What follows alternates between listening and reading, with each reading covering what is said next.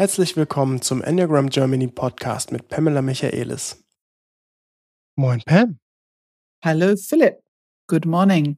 Ich bin total begeistert und kann mich kaum vor Vorfreude auf dem Stuhl halten, nämlich vor unserem Podcast 100. Der kommt am 17.06. raus. Ja. Wir sind jetzt bei 99, es ist nur noch einer. und tatsächlich äh, fiebere ich schon seit fast mittlerweile kann man sagen Jahren dahin, darauf ja, hin. Ja, ja. Wir werden nämlich sehr viele interessante Dinge ankündigen in unserem Podcast 100. Ja, das ist ein großer, ein großer Moment für uns, Philipp, ne? Man nennt es so gerne im Business einen Meilenstein. Ein Meilenstein, ein Quantumsprung, das finde ich auch immer so schön. Auf jeden Fall, wir haben uns ganz schön ins Zeug geworfen. Du hast dich sehr ins Zeug geworfen in dem letzten Jahr, um das alles ein bisschen auf die Beine zu stellen. Und das ist alles ungefähr zum Termin äh, möglich ist, dass wir durch diesen Kontensprung machen. Genau, und was das ist, ich, ich schüre bewusst ähm, sehr viel Spannung. Ähm, das wird am 17.06. dargestellt. Ja, wir halten die Spannung noch ein bisschen aufrecht. Ne? Genau. Ne? Das ist wie bei den Geschenken auspacken vor Weihnachten. Geht gar nicht. Auf jeden Fall kann ich schon mal so viel sagen, dass wir auch noch einen Gast dabei haben werden. Ja, das stimmt. Das stimmt. Ja, aber jetzt kommen wir mal zum Thema unseres heutigen Podcasts, der Nummer 99. Und ähm, wir werden über die sogenannten Lookalikes sprechen. Ähm, das Thema ist entstanden, weil wir hatten ja unseren Mai-Baustein, den ominösen Mai-Baustein, nämlich der, äh, der eigentlich Enneagram Intensive, sechs Tage online war das dieses Mal. Und wir haben sehr, sehr viel tolles Feedback bekommen und wir sind immer noch sehr erfüllt davon. Ja, wir sind sehr glücklich, weil das Feedback am Ende doch sehr ähnlich klang, äh, als wenn wir es live machen. Ne? Das hat uns schon ein bisschen erstaunt, aber natürlich total gefreut. Genau. Und jetzt ähm, ist das Thema Lookalikes bei uns noch mal ein bisschen präsenter als normal, weil doch schon ich glaube, das Interesse ist gerade, habe ich das Gefühl, größer. Ja. Es waren nämlich irgendwie einige Menschen bei uns im Seminar, die doch noch nicht so hundertprozentig sicher waren und irgendwie zwei verschiedene Enneagrammstile mal etwas intensiver angeschaut haben. Ja, ja. Ja, und jetzt wollen wir da einfach mal ganz konkret drüber sprechen. Erstmal, Pam, was sind denn überhaupt Lookalikes? Lookalikes sind Enneagrammstile, die oft auf dem ersten und auch auf dem zweiten Blick viel Ähnlichkeit miteinander haben und die da sind dadurch sehr leicht zu verwechseln. Und wenn wir mit dem Enneagramm unterwegs sind, nach dem Motto zwei, drei Verhaltensweisen, und wenn ich sie habe und ich meine, dass die zu einem bestimmten Enneagrammstil passen, dann kann ich sehr leicht mich entweder für eine Acht entscheiden, obwohl ich vier bin, oder für eine vier entscheiden, obwohl ich acht bin. Es geht doch sehr leicht, ähm, dadurch, dass die Ähnlichkeit einfach nur gesehen wird. Mhm.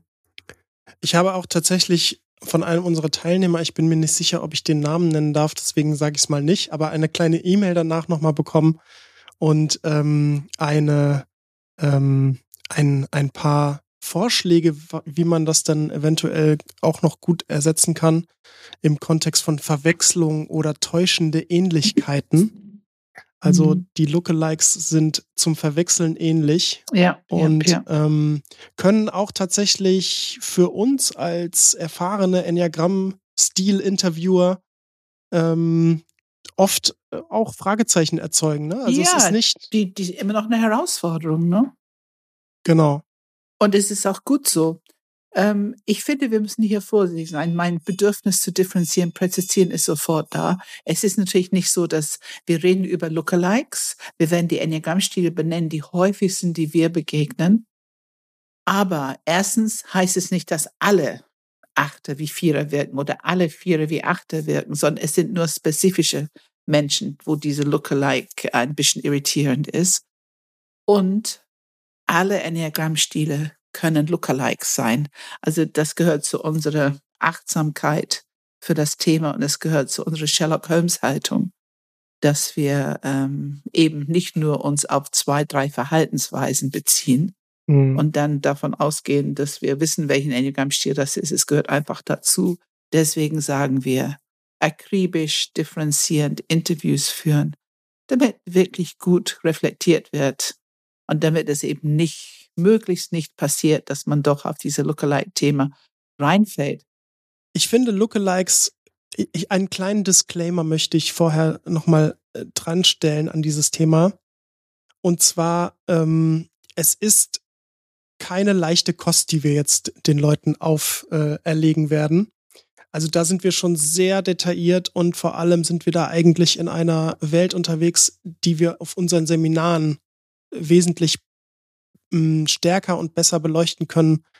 Ähm, deswegen, also das ein kleiner Hinweis, wenn jemand zum Beispiel jetzt die Enneagrammstile noch nicht so gut parat hat, weil wir werden sehr viele Zahlen durch den Raum schmeißen, ähm, dann äh, sorgt für euch, lest euch nochmal die Stile durch oder ähm, ja, sammelt ein bisschen mehr Erfahrung, um später das nochmal zu differenzieren, weil wir, wir werden die Zahlen so durch den Raum schmeißen, wie wahrscheinlich Physiker irgendwelche Formeln.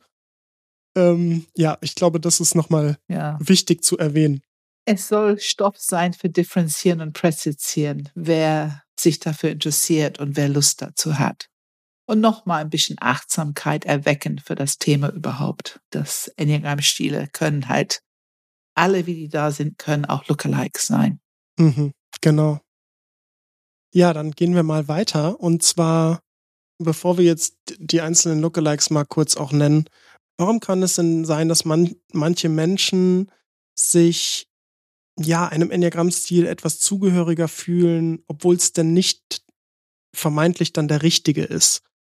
Also, was hat damit zu tun, dass wir das auch so schwer auseinander differenzieren können manchmal?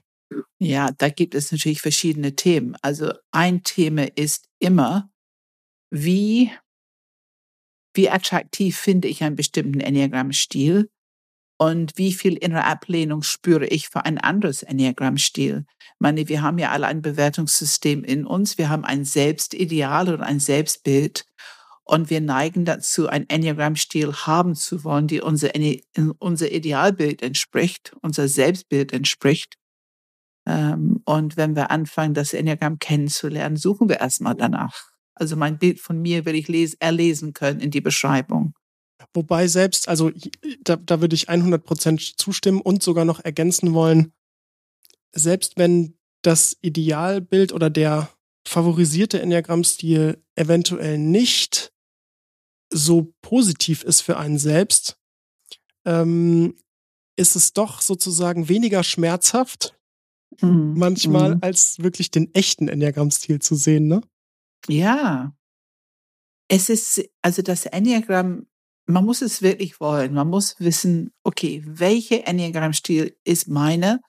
Und ich muss eine Bereitschaft haben, meine Überlebensstrategie zu erkennen. Weil das ist, wo die Differenzierung leichter fällt. Wenn wir Verhaltensweisen sehen, das ist immer für uns der erste Level, der oberflächlichste Level ist Verhalten. Ähm, und da, da sind die Verwechslungen sehr leicht. Auf Sprache, auf Sentensprache und so weiter zu achten, das hilft schon sehr zu differenzieren. Aber die entscheidende Unterschied liegt auf diese, was wir Drittel, dritten Level nehmen, nennen. Und das ist diese Überlebensstrategie und die Energie. Also da, wo die Leidenschaft Wirkung hat, wie ist die Energie und, und ähm, was ist die Überlebensstrategie dieser Person? Die kann auch noch ein bisschen beeinflusst werden durch die Biografie. Da, da muss man auch achtsam sein. Aber im Großen und Ganzen zum Beispiel der Klassiker ist ähm, zwischen drei und vier, was wir ja oft haben. Ähm, es ist einfach extrem unwahrscheinlich, dass eine vier immer positiv und mit Hoffnung und strahlend und ebenso durch die Welt geht, ähm, wie die Dreier das schon tun, auch wenn die streng sind oder ein bisschen wütend oder eifrig oder unter Leistungsdruck sind. Trotzdem ist irgendwie so eine positiv nach vorne gerichtete Energie.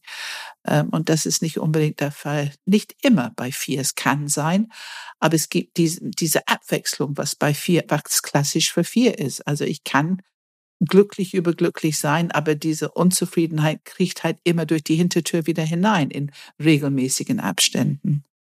Ja, jetzt bist du schon direkt in einem Beispiel. Ja, ähm, ich bin ein Beispiel hineingestolpert. ich ich greife es mal ganz kurz auf, auch wenn ich, wenn wir dann gleich nochmal zurückgehen. Mhm. Ich glaube auch bei drei und vier, wenn du diese Unzufriedenheit ansprichst, ähm, es ist eine andere Intensität. Ich glaube schon, dass Dreier auch Unzufriedenheit kennen. Ähm, ich glaube aber, und das ist dann ein wesentlicher Punkt, auf den wir auch eingehen werden, die Themen, über die man unzufrieden ist, sind anders. Ja, genau. Und, und auch die Dauer der Unzufriedenheit, also wie lange bin ich unzufrieden oder wir nehmen mal ein anderes Wort, launisch, ähm, etwas, äh, ähm, mein, meine Gedanken kreisen irgendwie längerfristig darum, dass ich eventuell irgendwas nicht habe oder ähnliches. Mhm. Ähm, die Dauer und die Intensität ist bei vier einfach stärker als bei drei, ne? Also im, ja, im Durchschnitt. Ist, oh, absolut. Und ist es erlaubt? Was macht es mit meinem Image? Erlaubt mein Image, dass ich ausgedehnt darüber rede, wenn ich unzufrieden bin, andere involviere und Zeit nehmen dafür. Und das erlaubt die Dreierstruktur eher nicht. Ne? Also ich, mir fällt da gerade ein witziger Satz ein. Ähm, ich weiß nicht, wie viele Menschen How I Met Your Mother gesehen haben. Das ist eine Serie, eine amerikanische äh, Show. Ja. Da gibt es einen Charakter, der heißt Barney Stinson, der im Kontext des Enneagramms ja vielleicht sogar eventuell eine 3 sein könnte, also als, als Charakter auf der Show. Mhm. Und dann, und er sagt so einen tollen Satz, den ich wirklich, ich glaube, seit ich äh, die Show gesehen habe, immer wieder mal im Kopf habe. Uh, when I'm sad, I stop being sad and be awesome instead. Das ist schön. Ja. Das ist schön, sehr schön. Dann dachte ich mir, ja, das ist bei mir auch öfter so, ne? Wenn ich ja. traurig bin, dann höre ich einfach auf, traurig zu sein und mach wieder ja. was Cooles. Ja, ja. I'll be awesome instead.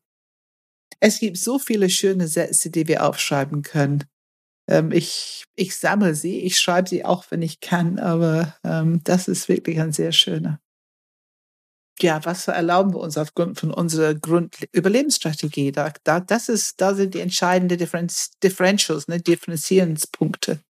Kommen wir nochmal zurück zum, zum Metathema, ähm, bevor wir noch ein paar mehr Beispiele nennen. Ähm, einen wichtigen Punkt, den wir noch, glaube ich, nicht genannt haben, sind die Glaubenssätze. Mhm, genau. Sag mal noch mal was zu den Glaubenssätzen. Es gibt klassische Glaubenssätze für jeden Enneagramm-Stil. Und wenn wir Interviews machen und wenn wir vermuten, dass jemand einen bestimmten Enneagramm-Stil hat, dann, wenn wir glauben, dass es okay ist im Interview, dann probieren wir es auch aus mit diese tiefer gehenden Glaubenssätzen. Und das ist schon erstaunlich, wie viel Erkenntnis manchmal an der Stelle entsteht, wo auch wie viel Energie entsteht, wo man sieht, dass der ganze Körper darauf reagiert und dass jemand sich in dem Moment einfach erkennt auf eine viel tiefere Ebene. Aber es ist nicht immer so. Mhm. Wir haben sehr viele Glaubenssätze in uns, die wir gar nicht bewusst sind. Also auch das ist ein bisschen Glück. Ne? Das ist ein bisschen Glück einfach. Ich will es nicht bewerten. Ich finde auch nicht, dass es eine Frage ist von Reife oder nicht, sondern es ist ein bisschen Glück, wie viele Glaubenssätze habe ich bisher in meinem Leben aufdecken können und entmächtigen können. Weil es ist ja so oft, dass haben Glaubenssätze so an sich, dass die nicht unbedingt die Wahrheit entsprechen. Aber wenn die unbewusst in uns sind, dann haben die sehr viel Macht in unserer Überlebensstrategie. Ich glaube auch, ich habe so viele Glaubenssätze in mir noch nicht erkannt, obwohl ich schon mhm. so viele kenne. Ja, ja, ja, ja. Es ist ein reichhaltiges Feld. Ach, total. Und auch, es lohnt sich einfach. Ähm, man kann manchmal schmunzeln so, aber manchmal sind die auch schockierend. Ne? Und was ich nochmal betonen will, ist das Thema Biografie. Ich glaube schon, dass die Biografie eines Menschen so, was, was ist in meiner Erziehung erlaubt gewesen, da werden wir sicherlich, wenn wir gleich über die Acht sprechen und das Thema Wut ansprechen, wird da oft in der Beziehung ja das Thema, ich sag mal, etwas ähm, ungerne gesehen von Eltern, wenn ihre Kinder wütend werden und Wut ist dann wenig erlaubt und entsprechend versuchen die Achter dann mit anderen Strategien ähm, sich bei anderen Stilen eben be besser wiederzufinden, weil ich bin ja nicht wütend. Ja. Und ähm, genau, da werden wir gleich noch mehr Beispiele zu hören, glaube ich. Ja, Aber ja. ich glaube, Biografie hat damit sicherlich auch zu tun. So. Absolut, absolut. Kulturkreis und, und, und. Ja, Pam, bevor wir jetzt in die ganz nochmal einzelnen Stile reingehen, ähm, sag mal was über die Zentren, über die einzelnen Zentren. Das ist natürlich eine Quelle für, es ist eine Fehlerquelle einfach, wenn wir nicht berücksichtigen, dass alle Menschen im Herzzentrum irgendwo in der Tiefe dieselben Themen haben. Also zwei, drei und vier haben alle Image-Themen. Die haben alle Themen mit Beziehung. Die haben alle Themen mit Leistung im Sinne von den persönlichen Wert erhöhen und so weiter. Und diese Themen, die vergleichen man, auch gerne, ne? Die vergleichen gerne mit anderen. Und dieses Rauf und Runter, die Unsicherheit, die Ambivalenz haben die alle gemeinsam, auch die Dreier, obwohl man das nicht unbedingt sieht.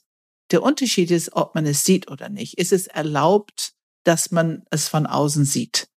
Ähm, und da ist es ganz deutlich, bei zwei ist es nicht so erlaubt, bei drei ist es nicht so erlaubt, bei vier ist es eher erlaubt, ne, dass diese Ambivalenz auch und dieses Rauf und Runter von gute Laune, Sicherheit, Unsicherheit und so weiter gesehen wird. Also das haben die schon alle gemeinsam, auch dieses Vergleichen. Ähm, aber natürlich zwei, vier zu unterscheiden ist, ähm, ist nicht so einfach, finde ich. Nee, m -m. Weil zwei hat eine Linie zu vier und vier hat eine Linie zu zwei. Also ich finde, das braucht akribische Unterscheidung. Es braucht auch Zeit. Aber mit der Zeit ist der große Unterschied der Selbstbezug weil zwei hat einfach nicht diese Selbstbezug, was die Vierer haben. Zwei sucht nach außen für die Identität und Image und so weiter und ist wesentlich abhängiger. Zwei und drei sind beide wesentlich abhängiger von außen um so ein Gefühl von selbst zu haben. Und die Viere sind halt in viel besser in Kontakt mit sich selber, dieses Kreisen um sich selber, die eigene Reaktion, Emotionalität, Impulse, Kreativität in die Welt bringen wollen, um authentisch zu sein. Und das ist jetzt super spannend, weil du das sagst, weil das ist tatsächlich manchmal auch ein Lookalike zwischen drei und vier. Zwischen drei und vier, ja. Ja, ja weil, weil ich durchaus auch um mich selber kreisen kann und Impulse habe, meine Kreativität in die Welt zu bringen. Ne? Also das ist, glaube ich, ja. ein, das kann ein Lookalike zwischen drei und vier sein. Also warum die sich ähnlich sehen und äh, ne, was sind die Themen dahinter? Was, was sind die Themen, um die sich die drei oder die vier kreist? Was sind die Themen, mit denen sie sich vergleichen? Das ist der Unterschied. Und auch das, ich meine, wir beiden stellen das fest. Wir haben sehr, sehr viele Dreier im, im, im Interview in letzter Zeit. Die letzten paar Jahren eigentlich sind immer mehr Dreier. Und wir stellen fest, die haben so, nicht alle, aber viele haben eine ästhetische, kreative Aspekt, die für sie sehr wichtig ist. Und das hört sich erstmal an wie vier.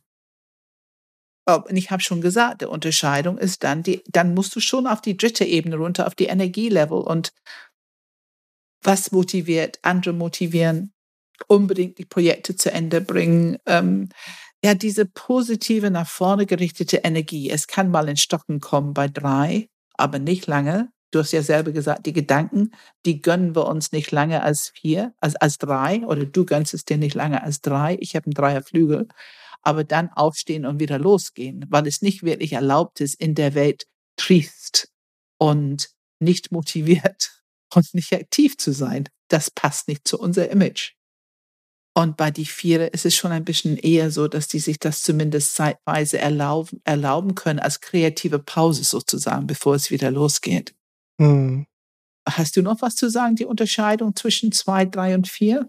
Nee, also jetzt zum Zentrum nicht mehr. Ähm, genau. Also ich finde ich finde es nur noch mal spannend, weil du sagst kreative Ästhetik, da muss ich nur dran denken wenn man jetzt wieder in die Musikwelt schaut, also ne, zwischen drei und vier, also der Unterschied zwischen David Bowie, ähm, Lady Gaga, Billie Eilish und Michael Jackson. Ja. Also ich würde mal sagen, wenn sie ein Stil sind, dann auf jeden Fall haben sie einen starken Flügel in die andere Richtung. Ja. Also ähm, sag was dazu, welchen Stil? Du musst mir helfen. Ich also ich ja glaube, nicht. Billie Eilish ist eine Vier mit einem starken Dreierflügel. Ähm, okay. Ähm, beziehungsweise Lady Gaga da bin ich mir sogar nicht mal sicher. Ist sie vier mit Dreierflügel oder drei mit Viererflügel? Ja, ja, ja. David Bowie würde ich drei mit Viererflügel sehen. Ja. Ähm, und Michael Jackson ist vier mit Dreierflügel, beziehungsweise ja. in den letzten Jahren vielleicht sogar, ja, vielleicht sogar ein bisschen fraglich, der Dreierflügel, aber auf jeden Fall auch immer dieses Rampenlicht, äh, ne, diese, allein dieses, dieses, wie er sich stylt mit seinen weißen Handschuhen, Image und so. Ja. Also das ist schon, ähm, da ist auch viel Drei drin irgendwie. da ist sehr viel drei drin. Äh, da ist sehr viel drei drin. Und ich finde auch Madonna ist für mich die klassische Dreier-Sängerin, ähm, die so unterschiedliches in ihr Leben gemacht hat. Ne? Und immer wieder mit einem neuen Image so irgendwie auftaucht. Mhm. Okay, ähm, dann haben wir fünf, sechs, sieben. Und natürlich sind die, also ihre Überlebensstrategie ist radikal unterschiedlich und ihre Wahrnehmungsstil, ihre Leidenschaft radikal unterschiedlich. Aber trotzdem haben wir erstmal gemeinsam drei Enneagrammstile, die alle ein bisschen eher zurückhaltend beobachten erstmal, bevor ich so hineinspringe in der Mitte, die auf jeden Fall vorsichtig sind und viele Gedanken machen, die die nicht unbedingt aussprechen, die ein bisschen zurückhaltend sind mit Sprache und Rhetorik, bis die sich sicher fühlen, bis die sich einlassen können und wollen und wesentlich interessierter daran sind, Sicherheit, Orientierung, solche Themen, als jetzt unbedingt einen guten Image machen zu wollen. Später natürlich kommt das auch. Beziehungen, später kommt es auch. Aber erstmal geht's um Beobachten, Sicherheit, ein bisschen bedenken, was alles so passieren könnte. Wo bin ich hier? Was, was für ein Raum ist das? Was für Menschen sind das? Also erstmal so ein bisschen Sicherheit und Orientierung zu finden. Auch dieses Hinterfragen von Logik und Sinnhaftigkeit, das. Absolut. Alle. Informationsverarbeitung, ja. Wenn, wenn ein Satz nicht logisch ist oder ein Kon Gedankenkonstrukt, dann wirst du es bei einem Kopfmenschen höchstwahrscheinlich mitkriegen. Ja. Und ähm, die Artsprache ist ja halt Kopfsprache, also Erklärung und viele Fragen und viel, viel Bedenken. Und äh, ist das wirklich so? Also man hört einfach in der Stimme, in die Art der Kommunikation, dann hört man oft, dass es einfach irgendwie Kopfzentrum ist, obwohl die so unterschiedliche Strategien haben. Und die Lookalikes ja, mit welche Lookalikes, da muss ich jetzt Zentren wechseln, also sechs mit eins oder fünf mit acht erstaunlicherweise. Sieben, sieben mit fünf? Sieben, fünf, ja, die, also die, ich glaube, wir verwechseln die nicht, aber die verwechseln sich. ähm, fünf, sechs? Ja, fünf, sechs, fünf mit sechser Flügel oder so. Mhm. Also die können sich im Zentrum ein bisschen hin und her irren, aber wirklich interessant ist, die Lookalikes da draußen in der Welt, ne? wenn man guckt, so mit Herz oder mit. Genau, ja. Mhm. Ja, und dann im Bauchzentrum haben wir natürlich 891, haben alle dieselben Themen. Also die wollen alle gut und richtig sein. Die wollen alle gerecht sein. Die wollen alle irgendwo so Recht haben, dieses Richtigsein Recht haben. Die haben schon eine Neigung, so ein bisschen schwarz-weiße zu sein, nicht so kompliziert im Bauchzentrum unterwegs zu sein. Und auch das Thema Verantwortung ist groß, ne? Verantwortung ist groß, ganz groß. Die, die sind ähm, und auch so ein bisschen diese Kräfte messen ist auch. Also ich will schon richtig sein. Die sind ein bisschen tick rechthaberisch. Und ähm, da brauchen wir halt wirklich gute Unterscheidungsmerkmale und Fragen, um zu, um zu differenzieren, okay, okay, welche Grundlebensstrategie ist es, mit dem ich hier zu tun habe? Und ich meine, Achte können neun Lookalikes sein und können Einzel-Lookalikes sein. Ich treffe ganz oft Achter, die neun sein wollen oder eins sein wollen.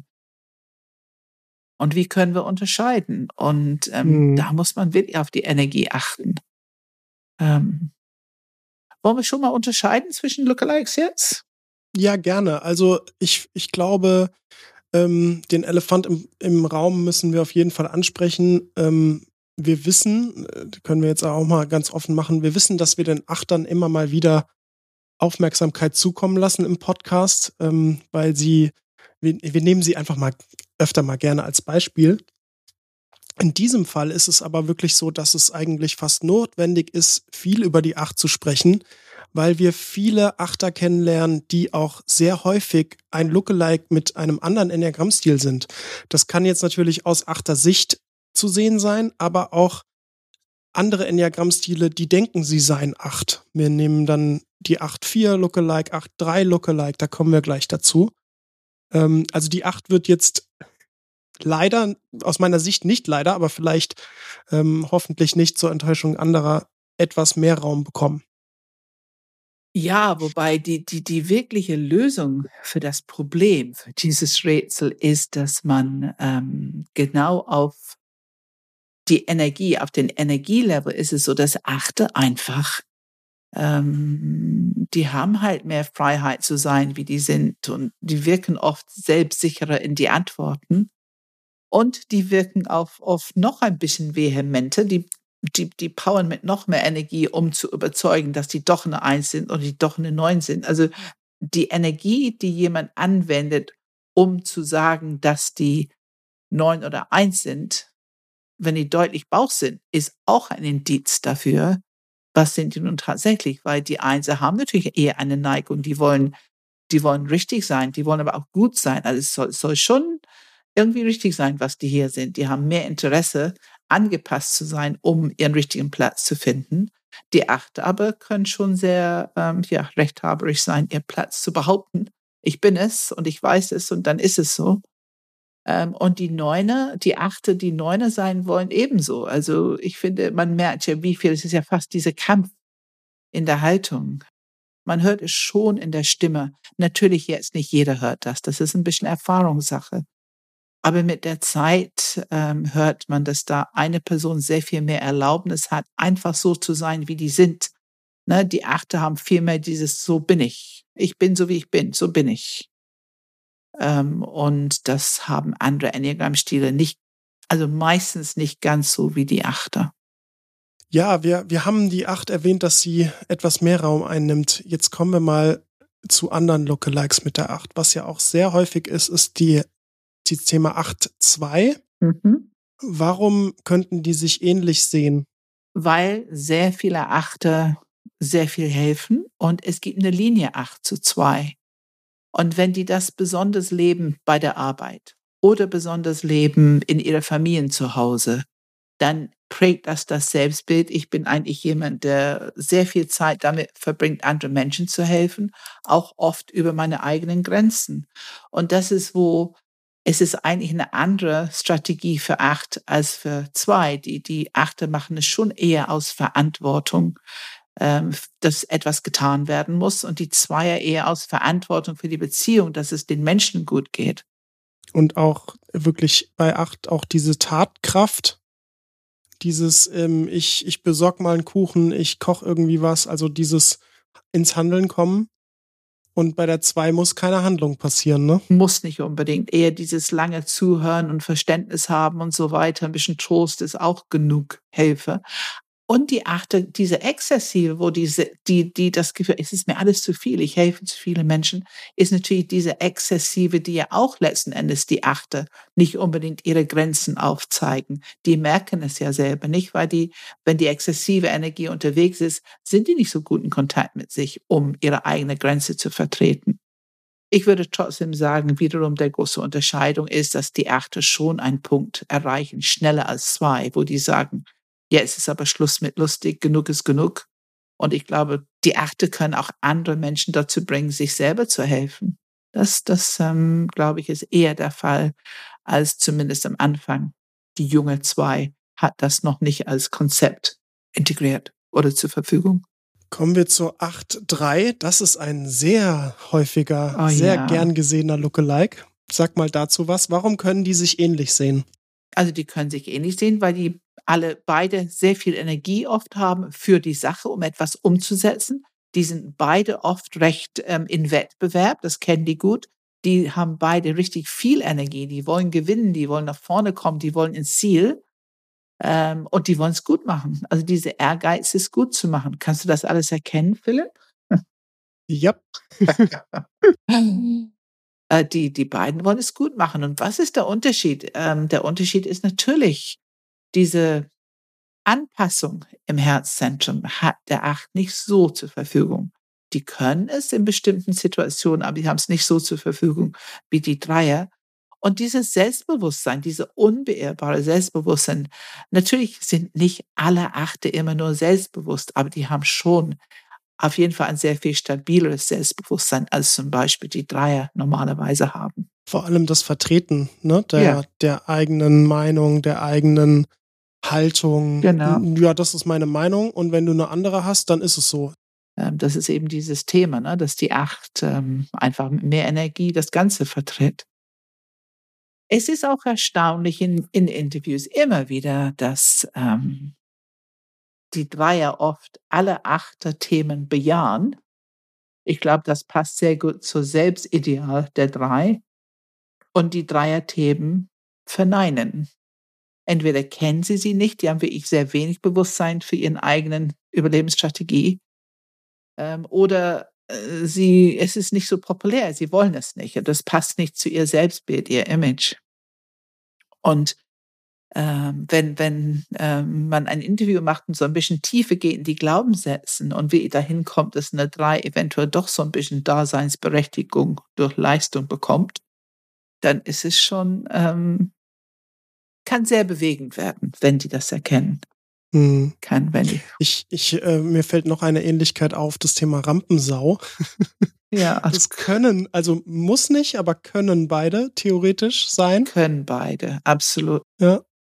Kommen wir zum nächsten, auch häufiger. Genau. 8-4. Genau. Was ist an denen ähnlich, Pam? Beide sind, sie lieben die Intensität. Die lieben und leben die Intensität, Tiefe, ähm, die wollen einander spüren im, im Leben, die wollen richtig tief in Kontakt miteinander sein und ähm, die wollen andere Menschen spüren und auch Wirkung haben können bei anderen Menschen. Ähm, die Achte haben eine andere Intention hinter ihrer Tiefe und Wirkung haben können. Das ist mehr so ein Testen. Ne? Kann ich dich testen, vertrauen, respektieren. Wenn ich intensiver mit dir in Kontakt gehe, dann kann ich dich testen und herausbekommen, wie stark bist du eigentlich und fällst du hin oder nicht und kannst du mich halten, kannst du mich aushalten. Und wenn du da drüben mich aushalten kannst, dann bist du gleich einen viel besseren möglichen Sparring-Partner, ob es jetzt im, im Business oder im, im, im Alltag ist.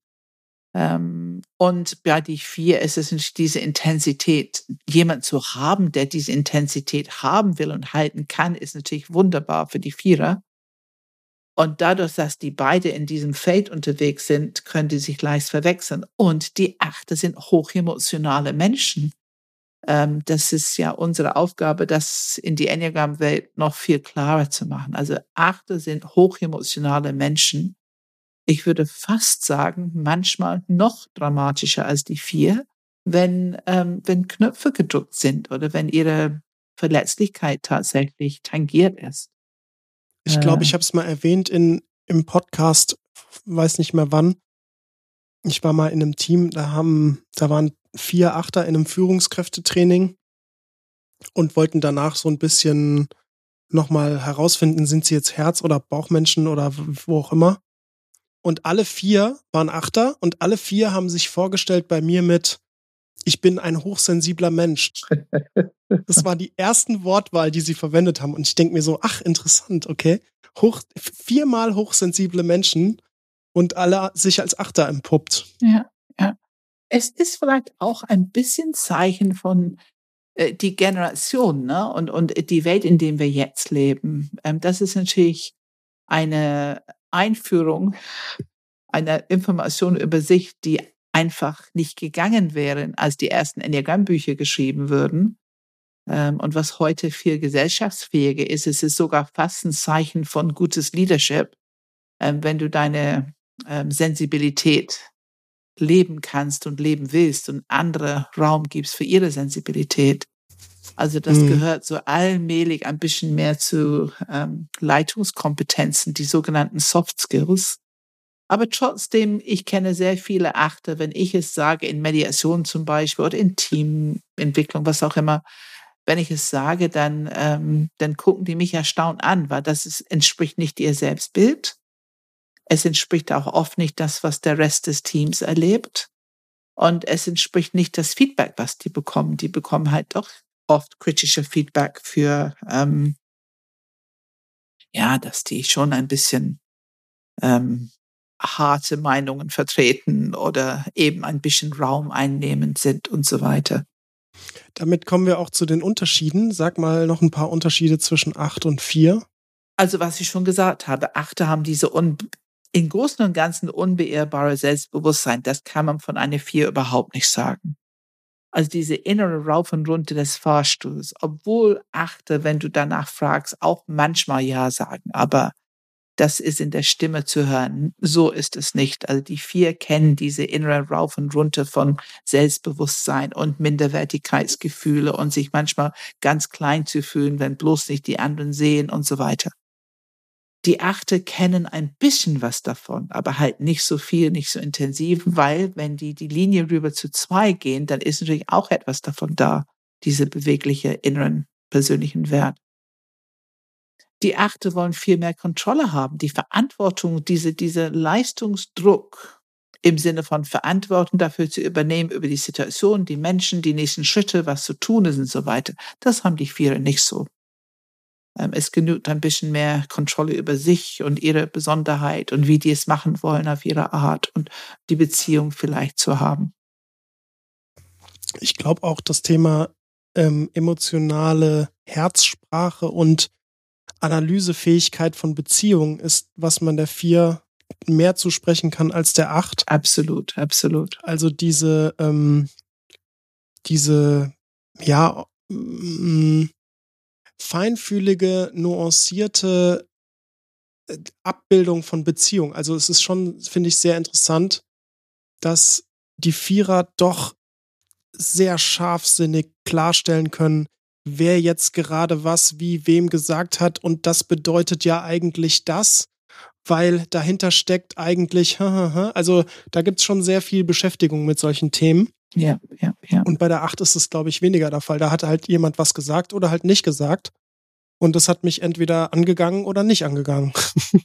ja, das ist nicht ganz so kompliziert. Ne? Ja, dann gehen wir mal weiter. Wir bleiben tatsächlich immer noch bei der 8, weil wir haben den nächsten Lookalike 8,5. Wie kann es sein, Pam, dass sich 8 und 5 ähneln oder ähnlich sehen? Also, ich will es jetzt, es ist nicht ganz so häufig. Also, ich würde, es kommt vor. Es erstaunt mich total, wenn es vorkommt. Ähm, aber das ist eben dieses Thema, was lese ich und wie, was ist mein Selbstbild von mir? Du hast natürlich Achter, die sehr viele Bücher lesen, die, die es wissen wollen, die akribisch in die Tiefe gehen, wenn die ähm, irgendwas zum Beispiel verstehen wollen, vermitteln wollen und so weiter. Und vor allem die, es gibt ja Achte, die viel Ruckzuck mögen und brauchen und üben. Nicht alle sind Rampensäue, aber wir, das sind Achte, die diese Linie zu fünf leben. Und es kann biografisch bestimmt sein, dass die Achte mit ihren großen Bauchenergien nicht so gut angekommen sind in jungen Jahren und in der Familie viel besser ihren Platz bekamen und fanden, wenn die sich ein bisschen zurückgezogen haben mit ihren Themen. Ähm, und ob es jetzt nun Cello spielen ist oder ähm, Bilder malen, kenne ich, achte die Bilder malen oder ähm, eben ihr, ihr Hobby nachgehen, viele Bücher oder viel Musik oder so. Und dann gehen die es auch ein bisschen exzessiv nach. Und die Idee, dass ich als acht eine fünf sein könnte, das ist ja alles Verhalten, was wir hier beschreiben. Aber sobald eine acht spricht und in die Welt rauskommt und wie die mit diesem Wissen umgehen und wie die sich vertreten und so weiter und so fort, dann hast du natürlich diesen Unterschied. Ähm, aber manchmal ist es eine Frage des Stolzes, dass manche acht möchte halt lieber eine fünf sein. Das gefällt die besser, die Idee, eine fünf zu sein. Und die sind dann nicht immer so leicht, ähm, ja, gute Informationen zu geben und die einzuladen, nochmal zu reflektieren zu dem Thema. Also ich habe manchmal ähm, härtere Prozesse in der Vergangenheit gehabt. Ähm, heute machen wir das ein bisschen anders. Ne? Wir, wir geben Informationen für beide und laden die ein, mit Differenzierungsfragen ein bisschen unterwegs zu sein und so weiter. Mhm. Aber es ist schon erstaunlich, wenn man so die Energieunterschiede merkt, ne? diese ganz Zurückenergie der fünf und doch diese sehr, äh, sehr viel mehr Präsenz der acht. Ja, ähm, ich glaube tatsächlich, dass wir aus Zeitgründen auch bei der 8.5, wenn es gar nicht so häufig ist, aus deiner Sicht auch bis nochmal weiter, weitergehen. Und ähm, die ganz kurz auch nochmal die 8.6 tatsächlich anschauen. Die gibt's ja auch ab und zu mal. Ja, wir haben es gerade gehabt im Interview. Ähm, wenn eine Acht, Achte haben oft Ängste. Das ist, alle Enneagrammstile haben Ängste, aber Achte haben dann eher existenzielle Ängste. Also verliere ich meinen Job oder verliere ich meine Gesundheit oder verliere eine in meiner Familie ihre Gesundheit oder ähm, aber auch solche Sachen wie Fahrstuhlfahren, Angst vor Fahrstuhlfahren oder Angst vor Hunde oder Angst vor irgendwas, das habe ich alles erlebt. Und einfach, dass das Thema Angst eine Rolle spielt, glauben die, die müssen eine Sechs sein. Also das ist wirklich für mich Plattituden. Aber wenn ich viel Angst habe, glaube ich, wenn ich das Enneagramm zuerst lese, dann muss ich eine Sechs sein. Und das stimmt natürlich überhaupt nicht. Hm. Es kommt sehr darauf an, dass man diese Frage Angst wovor und dass man unterscheidet. Und das ist der Punkt, glaube ich, wo die achte. Und die haben ein Thema mit Autoritäten. Das wird dann doppelt. Wenn noch das Thema von Autoritäten dazu kommt, die achte denken, die haben ein Thema mit Autoritäten, haben die auch oft, dann gibt es schon zwei starke Indizien. Und dann denken die, dass die sechs sind. Lohnt sich zu unterscheiden.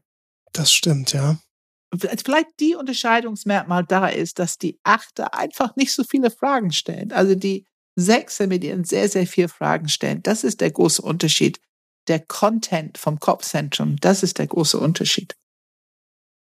Auch, ich glaube, auch die Geschwindigkeit, in der Zusammenhänge von A nach B im Kopf verschoben werden, im Sinne von, bei der Acht ist ja tendenziell schon so ein bisschen dieses Ersthandeln, dann denken. Ja, also natürlich nicht pauschalisiert, aber erstmal was tun und dann drüber nachdenken, ob es jetzt auch gut war. Ja. Und bei der 6, glaube ich, ist gerade dieses Ich fange mal an zu handeln mit sehr, sehr viel Kopfarbeit vorher verbunden. Ja. Okay, dann gehen wir mal zu einem nicht, nicht Achter Lookalike, der allerdings auch echt ein dicker Klopper ist. Nämlich 7-3. Ja. Pam, was, warum ähneln sich der Enneagramm-Stil 7 und 3? Es ist wieder das Energiethema, also sehr viel Energie. Alle beide haben sehr viel Energie. Alle beide können sehr enthusiastisch begeistert sein, wie die Acht auch.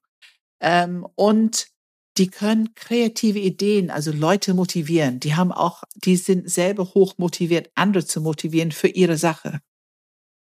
Und das ist, wo es wirklich wie Lookalike wirkt. Inspiration, ne? Inspiration und auch dieses Positive. Ich meine, sag du es, Philipp, warum erkläre ich das?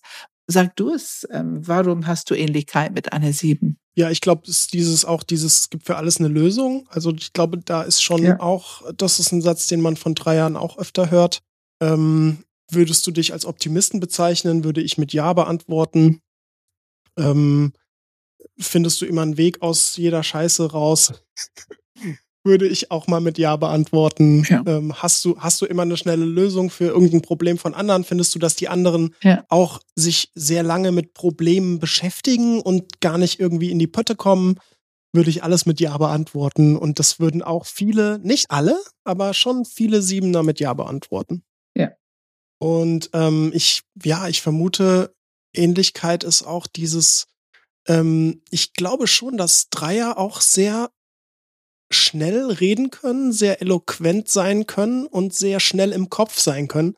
Vielleicht nicht ganz so schnell wie eine 7, aber schon, ich glaube, da ist schon ähnlich viel Möglichkeit für Kopfaktivität und, und äh, Schnelligkeit. Ne? Dieses Thema Effizienz ja. ähm, ist, glaube ich, bei beiden auch so ein bisschen naturgegeben. Ja, und das ist interessant, weil es gibt natürlich einen Unterschied zwischen Effizienz der drei, die tatsächlich auf die Zeit für etwas tun, für leisten bezieht. Na, also wenn du mir meine Zeit nimmst, dann kann ich nicht so viel tun, kann ich nicht so viel leisten. Und bei der sieben ist diese Schnelligkeit viel mehr. Ich habe so viele Ideen, ich kann sie gar nicht schnell genug in die Welt bringen. Also mein Mund ist nicht schnell genug, deswegen muss ich viel schneller reden. Also es ist eine ganz andere Motivation dahinter. Aber der Effekt kann ähnlich sein, ja. Und natürlich ist der große Unterscheidung. Man braucht nur zu fragen, ähm, ja, wenn du deine Ideen hast, deine kreativen Ideen, äh, inwieweit ist es wahrscheinlich, dass du sie auch tatsächlich durchziehst? Und auch wenn Dreier noch mehr Themen haben, als die jemals in die Welt umsetzen könnten, die wissen, dass die schon die meisten Themen, die die wirklich anpacken, auch tatsächlich äh, zu Ende bringen. Oder was würdest du sagen, Philipp? Ja, doch. Also ich glaube schon, dass ja, das ist natürlich interessant bei genau bei mir, weil ich habe auch wirklich gefühlt sehr, sehr, sehr viele Ideen. Du kennst mich, ich habe, ich glaube, du kannst es bestätigen. und trotzdem ist dieses Gefühl von, ich, ich will eine Priorität setzen, um irgendwie ein Thema dann auch zu Ende zu machen und dann die nächste Idee anzufangen und diese auch wieder weiterzubringen. Das ist bei mir, glaube ich, stärker, dass ich auch wirklich federführend ähm, tätig bin in diesem, in dieser Umsetzung der Idee. Ich glaube, bei sieben ist es so, die haben die auch eine Menge Ideen. Ich würde sogar fast sagen, zu jedem Thema im Alltag auch dann mehr als ich. Meine sind ja meistens mit Projekten und Arbeit verbunden oder mit den Projekten, mit denen ich mich identifiziere. Bei der sieben ist es ja wirklich auch äh, über die Deko, Blumenauswahl oder was auch immer. Je, mhm. was, was essen mhm. wir heute? Äh, irgendwie Ideen. Und ähm, dann ähm, aber auch gerne, da es ja so viele Ideen sind, das auch abgeben können. Also es ist, glaube ich, für eine sieben leicht, wenn es jemand anders umsetzt äh, und die dann, ich sag mal, eher ein bisschen supervisormäßig drüber schauen dürfen ja. und ab und zu mal ihren Input geben, um was zu verbessern, aber nicht so dieses, ich, ich packe das jetzt federführend an und treibe es voran als, als äh, die nächsten Monate und Jahre und äh, ich beschäftige mich nur mit diesem einen Thema erstmal. Also die Siebener, diese Leidenschaft selber der Umsetzer zu sein, nimmt in dem Maße ab, wie die Faszination für das Thema abnimmt. Mhm. Solange die Faszination da ist, sind die schon noch, glaube ich, sind ganz gerne auch federführend. Aber so wie es abnimmt, ist es wunderbar, wenn jemand anders übernimmt nimmt und das macht. Und die freuen sich, wenn andere sich freuen und die können jetzt ihren neuen Ideen widmen, ne? Hm. Ja, ich finde 7.3 zu differenzieren ist aber tatsächlich nicht leicht, weil ähm, auch da, ich lasse mich auch gerne manchmal von Begeisterung, Faszination leiten. Also es ist, ich finde 7.3 ist wirklich tricky. Also auch, ne, wenn wir nochmal weitergehen, was ist noch eine Ähnlichkeit, das Thema Limitierung. Auch da sieben, also ich kenne viele Dreier, die sagen, oh, Limitierung, ganz, ganz, ganz, ganz schwierig. Und bei den Siebenern ja auch. Mhm. Ähm, ja, das ist, das ist gar nicht so ein, also ich finde, das ist einer der, der stärksten im Sinne von, wo man wirklich sehr feinfühlig sein muss.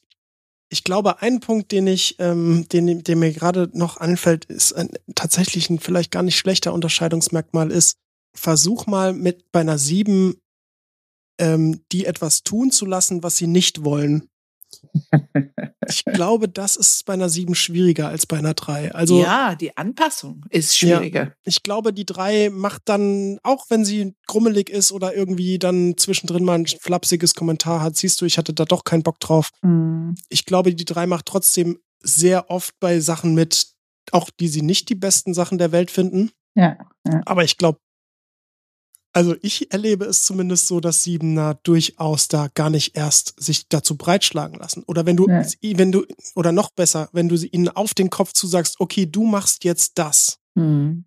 Du machst jetzt das, liebe Sieben, mhm. dann kannst du dir fast sicher sein, dass sie es nicht macht. Ja, und auch wenn du sie bittest, wenn es etwas ist, was die nicht machen wollen, dann, äh, wenn die selber die Idee haben und selber entscheiden, alles wunderbar auch wenn die große Begeisterung für die Sache da, alles wunderbar, aber wenn du selber darum bittest, dann, oder es gibt eine blitzschnelle Erklärung, warum das doch nicht richtig ist und man es lieber so, so machen könnte, ne? Ich mache es lieber so. Aber auf jeden Fall ja. Also, interessant. Ein großer Unterschied. Die Anpassungsfähigkeit. Die Siebener haben eben wieder einen starken Selbstbezug und die wollen entscheiden. Und ähm, die haben es nicht so gerne, wenn es von außen kommt. Ich finde überhaupt im Kopfzentrum gibt es oft Widerrede. Mhm. Also so ein Herzmensch, der fast glücklich ist, helfen zu können, etwas zu machen, weil man gebeten hat. Ist doch super. Ich habe eine Gelegenheit, hier nett zu sein, eine Beziehung zu sein und so weiter. Aber ähm, im Kopfzentrum gibt es leichter eine Art Rebellion, Widerrede, Erklärung, warum es doch keine Idee ist und keine gute Idee ist und wir könnten es anders machen. Ja. Gehen wir weiter zu einem ich glaube dem letzten, falls du ja, keinen mehr hast. Bei mir auch. Einem Lookalike, der, ja, Pam, sag du, wie häufig ist er und warum ist er so schwierig? Er ist nicht so häufig, das kann ich nicht sagen, aber schwierig ist er schon bei dieser 1-6 Lookalike. Es gibt eine bestimmte Art 1 und eine bestimmte Art 6. Die sind die Lookalikes und ich würde mich jetzt nicht riskieren zu sagen, das ist ein bestimmtes Subtyp. Ähm, vielleicht ist es das. Ich, mir ist es noch nicht gelungen, das genau zu identifizieren. Ich bin fast sicher, dass Naranjo oder irgendjemand schon mal was dazu gesagt hat. Aber es gibt Einser und Sechser, die so ähnlich sind, die auch in die Antworten so ähnlich sind. Also beide wollen irgendwie gut, richtig, detailgetreu, ähm, achtsam, dass sie an alles bedacht haben, ähm, oft im Einklang mit zum Beispiel Team oder Aufgabe oder Familie oder was Urlaubplanung, was auch immer es ist. Ähm, und man kann Fragen stellen und so fleißig sein. Erst die Arbeit, dann das Vergnügen, äh, sich nicht so gut entspannen können, sich nicht so gut so, ne, eins, alles, wie heißt es, alles gerade sein lassen. Wie heißt der Spruch, Philipp? Fünfe, fünfe gerade sein fünfe lassen. gerade sein lassen. Ja, ich finde die Antworten, die sind die Antworten zu den Fragen, die ich benutze, um zu differenzieren. Und dann kommt wieder irgendwas, wo ich denke, ach Gott, na gut, das könnte eins oder sechs sein. Also die sind meiste da drin, immer wieder Antworten zu geben. Alleine dieses Zweifeln, wenn die Einser keine klare Antworten geben, wo du ein bisschen diese Knusprigkeit merkst und diese verbotene Bauchenergie merkst, wenn das nicht der Fall ist und die Einser geben auch zweifelnde Antworten, dann hast du ein Problem. Dann äh, hat man die Aufgabe, die zu differenzieren zwischen eins und sechs, weil viele Themen ähnlich sind. Da ist auch oft dieser Punkt, ähm, wenn jemand von außen etwas sagt, dieses erstmal dem nicht glauben. Also wenn ich ein Kompliment bekomme, wenn ich Kritik bekomme, was auch immer es ist, also wenn, wenn ein Mensch von außen etwas sagt, dann ist es, kann es sein, dass es bei eins und auch bei sechs ähm, also relativ ähm, vorhersagbar ist, dass sie sagen, das gucke ich mir erstmal an, das wollen wir doch mal sehen, was will der von mir? Ähm, ja. Das Kompliment kann ich gerade nicht ernst nehmen, das muss ich erstmal überprüfen. Also solche Dinge können eins und sechs sagen. Können. Also eben, wir wollen ja jetzt keine Allgemeingüte hier verteilen, also können. Und wenn es so ist, wenn eine Eins so unterwegs ist, ich glaube, das hat ein bisschen was mit Biografie und ne, ein bisschen Urvertrauen, wie viel ist da und welche Rolle hatte ich in der Familie und so weiter. Ähm, aber wenn diese Zweifel da sind, ähm, dann, ähm, ja, dann wird es ein bisschen schwieriger. Ähm, und manchmal dauert der Prozess ziemlich lange. Das ist wieder, wo richtig sicher kann man sein, wenn man diese Grundlebensstrategie erkennen kann. Ähm, und ähm, wir hatten ja doch einen Fall neulich, wo wir doch die Eins angenommen haben. Das war auch ihre Einschätzung und nach viel Interview und Überprüfen und so weiter. Okay, dann lassen wir das jetzt bei eins. Und dann hat jemand Porsche gefahren mit ihr und ist super schnell von 0 auf 200 gefahren. Und äh, das hat sie wohl sehr erschrocken, Angst gemacht. Und das, da habe ich ja wieder so ein, oh, ist das jetzt nicht doch so ein bisschen Sechse und Angst und so weiter. Aber wenn man nachfragt, es ist schon ein großer Unterschied. Es ist, also die Einser normalerweise haben nicht dieses Gefühl, dass die Welt gefährlich ist. Es ist schon eher ungerecht, dass wir nicht gut mit der Welt umgehen, nicht gut mit der Umwelt umgehen, äh, dass wir viel mehr Verantwortung für die, für die Welt, für die, für die Luft, für die Umwelt, für die Tiere und so weiter nehmen sollten, für, für Flüchtlinge und so weiter. Das ist schon eher das Thema und die Sechse eher das Thema ein bisschen Angst davor haben, ähm, was das alles bedeuten könnte für uns, für unser Land, für, für die Flüchtlinge und so weiter. Mach's nochmal konkreter, ähm, bitte. Also dieses Sechser-Ding, weil äh, Flüchtlinge kann auch eins sein. Also das ist ja auch, kann ja auch Welt sein. Sag mal bei sechs nochmal dieses, der Unterschied. Ich finde, die können sich mit dem Flüchtlingen so ein bisschen diese Underdog-Thema ein bisschen identifizieren. Also du meinst eher das Hineinversetzen in einen anderen Menschen als das Thema Verantwortung für genau. diese Menschen. Genau, genau.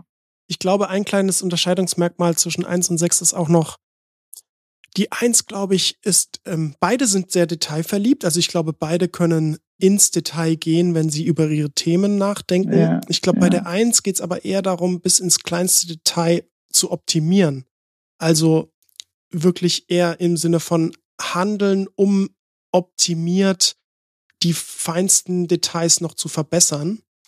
und bei der 6 wahrscheinlich eher die Gedanken darüber, was im kleinsten passieren könnte und das dann in Frage zu stellen oder gegebenenfalls aufzudecken, unter den Teppich hervorzuholen, mhm. aber mhm. weniger dieses, das dann auch sofort umsetzen, zu optimieren. Ja, ähm, feine Differenzierung, danke. Feine Differenzierung.